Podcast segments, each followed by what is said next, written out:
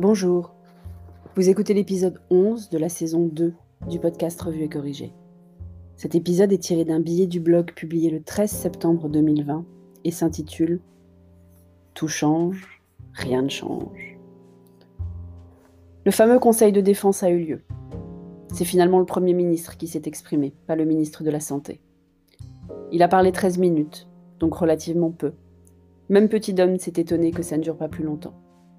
Mais c'est assez logique, vu qu'il n'a rien annoncé de nouveau. Ils se sont apparemment rendus compte que la priorisation des tests prévus depuis longtemps n'était pas vraiment mise en place. Ça va faire plaisir à Anatole, vous vous rappelez à l'épisode 8, qui a mis 10 jours à recevoir ses résultats de test au lieu des 24 heures annoncées pour un cas de priorité 1. Mais sauf erreur de ma part, je n'ai pas entendu le comment ils allaient faire.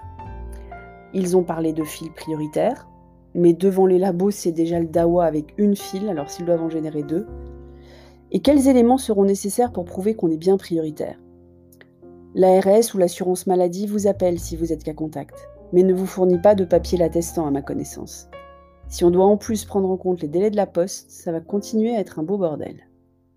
Nos compatriotes mentent, cela a été dit par de nombreux labos qui n'arrêtent pas de témoigner de leur bonne foi et de l'extrême difficulté d'appliquer la priorisation demandée. Je ne suis pas certaine que le Conseil de défense soit entré dans ce niveau de détail. Parce que le diable est dans les détails. Mes anciennes équipes le savent, je suis une personne du comment, et une de mes phrases préférées est Le diable est dans les détails.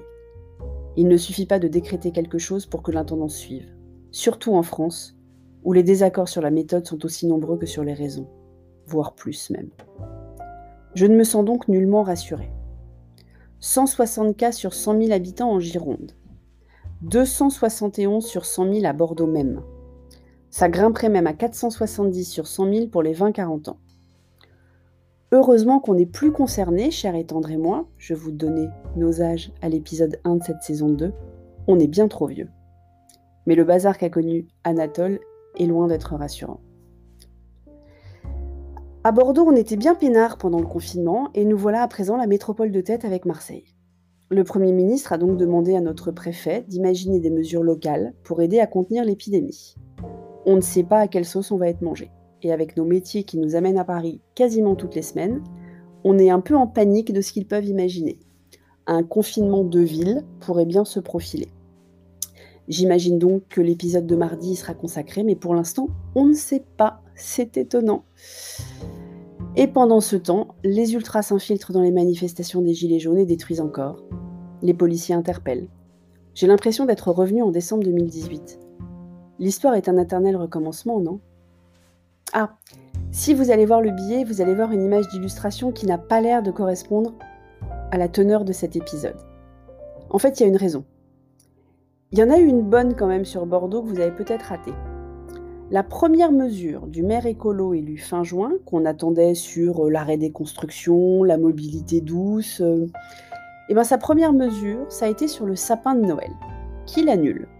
C'est sûr que 1, c'était la priorité, et que 2, appeler un sapin un arbre mort, ça a dû vachement aider les familles à parler d'autre chose que des chiffres du Covid à leurs enfants vendredi soir. Petit homme en avait les larmes aux yeux, il est magnifique le sapin de la place Péberlan tous les ans. Je commence à déprimer et c'est que la deuxième semaine depuis la rentrée. C'est rapide, non? Merci de m'avoir écouté. Si vous écoutez sur Apple, n'oubliez pas de laisser un commentaire avec vos 5 étoiles, c'est très important les commentaires. Et sur toutes les plateformes de balado-diffusion, abonnez-vous et partagez. À bientôt